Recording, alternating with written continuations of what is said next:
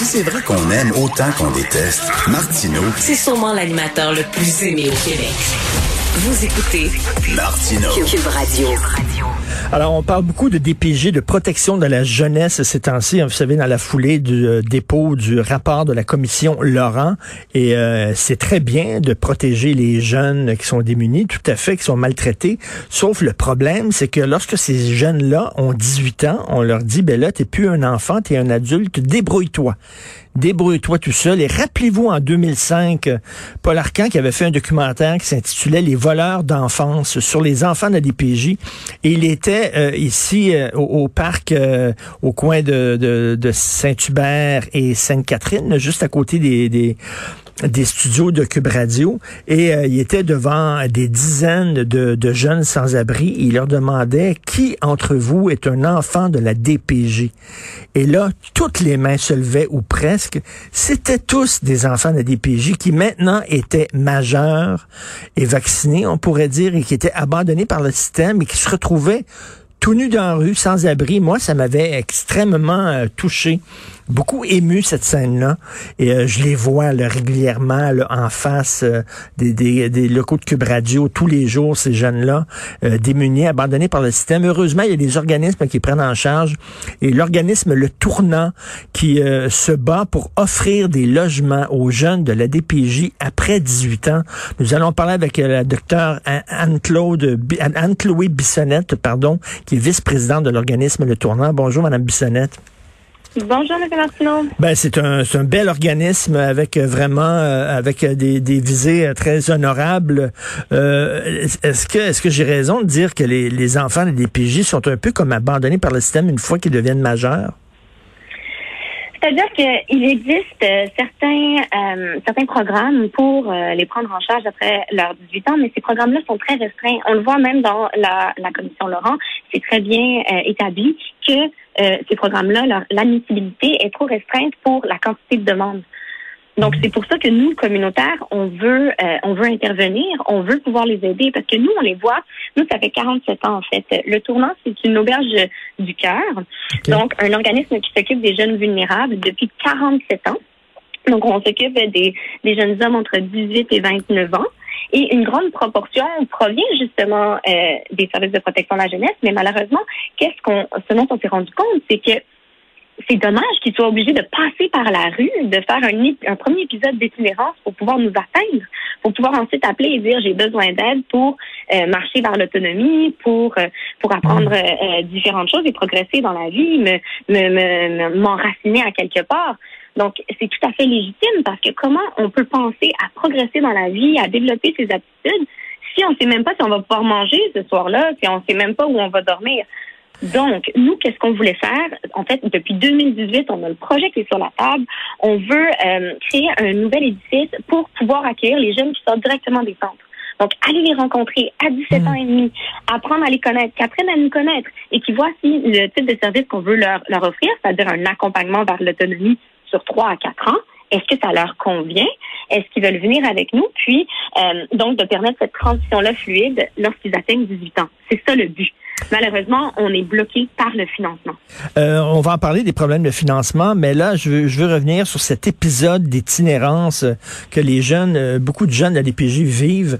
Euh, il y a certaines personnes qui croient que c'est volontaire, c'est-à-dire c'est des jeunes rebelles, c'est des jeunes qui veulent rien savoir de l'establishment, de l'autorité, et qu'ils veulent vivre la grande aventure et que c'est volontaire de vivre comme ça dans la rue. Vous en pensez quoi? Euh, c'est euh, c'est un peu c'est très généralisateur de, de dire ça dans la mesure où c'est vrai que euh, certains de ces jeunes-là ont un passé difficile, ont vécu dans un milieu extrêmement encadré. Donc oui, ils ont soif de liberté, mais qui a soif de, de vraiment euh, dormir dehors à tous les soirs, de de pas savoir si on va être capable de, de manger ce jour-là? C'est sûr qu'ils veulent pas nécessairement se retrouver dans un établi dans un établissement complètement euh, régi au corps de tour où leur horaire euh, va leur dire il faut que tu as le droit d'aller faire d'aller à la salle de bain entre telle heure et telle heure, ben ou oui. d'aller dans la cour entre telle heure et telle heure. Avec Donc, des couvre-feux et tout plus. ça, là. Mais exactement. Donc, il y a un entre-deux entre aussi ce qu'ils ont possiblement vécu avant, dépendamment du niveau de sécurité dans lequel ils étaient euh, classifiés euh, durant leur séjour au centre jeunesse, par exemple. Euh, donc, il y a une grande différence entre ça et qu'est-ce qu'on essaie de leur offrir. Donc, je crois pas que c'est légitime de dire qu'ils veulent être dans la rue, mais c'est légitime de dire qu'on peut trouver un entre-deux où est-ce qu'on a une ressource qui les accompagne, qui leur permet de de, de, de, comme je dis, de marcher vers l'autonomie, donc de découvrir leur propre, leur propre équilibre, tout en ayant un accompagnement par un adulte, parce que c'est pas vrai que ces jeunes-là, à 18 ans, ils sont complètement autonomes. Donc, ben c'est ça, c'est les gens, c'est les gens qui ont vécu une enfance poquée, là, qui est une enfance difficile, qui ont été marqués, qui ont vécu des traumatismes. C'est pas parce que du jour au lendemain tu as 18 ans que paf, tout ça est derrière toi et tu tournes la page et tu es prêt à affronter ta vie d'adulte.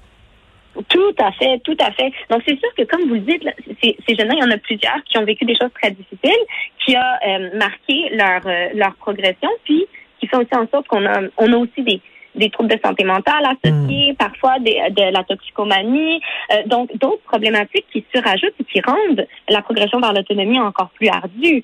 Puis, il faut aussi comprendre que, comme j'ai dit, ces jeunes-là parfois sortent d'un milieu extrêmement encadré, donc du jour au lendemain, ils doivent avoir la discipline de tout décider. C'est complètement hmm. irrationnel de leur demander ça. Puis, aussi, euh, donc c'est ça, donc ils n'ont pas pu, euh, ils, ont, ils ont pas pu progresser. Puis, il faut aussi considérer que un jeune à 18 ans, là, même un jeune qui n'a pas vécu ces difficultés-là, comment on peut lui demander d'être complètement autonome? On parle de jeunes qui n'ont pas de support social quand ils sortent.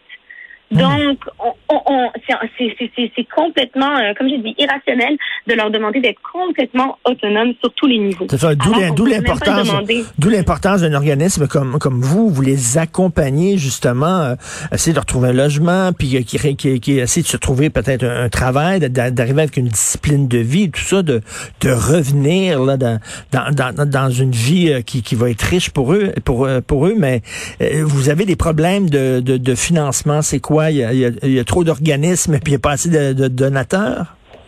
Non, je pense pas qu'il y a trop d'organismes. Je pense justement qu'il n'y en a pas assez, mais qu'il n'y a, surtout pas assez de donateurs, disons. Il n'y a surtout pas assez de, de, financement. Donc, nous, ça fait depuis 2018, comme je vous ai dit, qu'on voulait euh, démarrer ce projet-là. Nous, on a déjà deux euh, édifices pour accueillir les jeunes. On en accueille 100, mais on refuse déjà 600 demandes d'hébergement par année. Ah oui?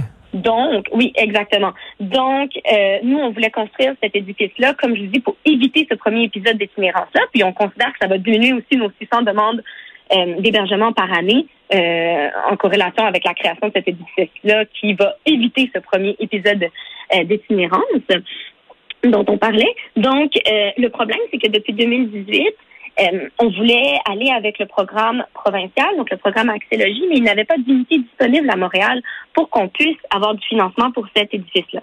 Par la suite, en 2020, une initiative fédérale qui s'appelle l'initiative de création rapide de logement, donc l'ICRL, euh, a démarré et nous avons proposé le projet. Tout le monde est super enthousiaste, surtout dans le contexte de la commission Laurent, comme vous avez dit. Donc, tout le monde nous encourage, les, les politiciens nous écrivent des lettres d'appui, mais paradoxalement, on ne reçoit pas le financement. Puis là, je vais vous dire, on est depuis dans, les médias depuis deux semaines, on insiste pour se faire entendre parce qu'on est à veille de perdre notre deuxième offre d'achat sur un, un édifice. C'est déjà pas facile de trouver un édifice facilement euh, ben, qu'on peut convertir facilement. Puis, on en a déjà perdu un. On avait trouvé un deuxième qui serait parfait pour qu'on puisse le transformer rapidement comme je vous dis, on est dans l'urgence, 600 demandes d'hébergement par année qu'on refuse, puis on sait que un sur cinq des jeunes qui ont vécu un placement vont vivre une période d'itinérance dans les 13 mois qui vont suivre. Donc, on est dans l'urgence, puis paradoxalement, on ne se fait pas entendre. Il n'y a personne qui nous rappelle, il n'y a personne qui euh, nous accompagne pour qu'on puisse obtenir cet édifice-là et démarrer le projet. Non, non, c'est un projet important. Euh, écoutez, je, le dis, ça, s'appelle le tournant, votre organisme. Les gens peuvent aller faire des dons euh, sur votre, euh, votre site internet. Tout à fait. Tout à fait. tous les dons sont appréciés, tout le support qu'on peut recevoir, c'est extrêmement apprécié. Puis on espère vraiment que le gouvernement va nous entendre aussi parce que je veux pas ces jeunes-là, c'est leur responsabilité, mais nous, on est prêts à prendre le flambeau. On a juste besoin qu'ils nous assistent. Non, non, puis euh, écoutez, bravo pour le travail que vous faites. Et comme je le dis, moi, je les croise, ces jeunes-là, dans le parc Émilie Gamelin. Euh, ils ont l'âge de mes filles. Et ça me déchire le cœur à chaque fois. Ils sont vulnérables. Mm-hmm. Puis ils sont vulnérables justement pour que des gens euh, autour, là, sans foi ni loi, peuvent les exploiter, tout ça. D'où l'importance d'organismes comme vous qui les, qui les accompagnent, ces jeunes-là, parce qu'ils ont vécu des choses extrêmement difficiles. Donc, j'encourage vraiment les gens à aller sur votre site Internet, l'organisme Le Tournant, parce que vous avez besoin d'argent, mais vous avez besoin aussi d'une une, écoute euh, de la part euh, des politiques aussi. J'espère qu'ils vont vous, euh, vous accompagner, vous aussi. Merci beaucoup, docteur Anne-Chloé Bissonnette, pour votre travail. Merci. Merci beaucoup, M. Bonjour.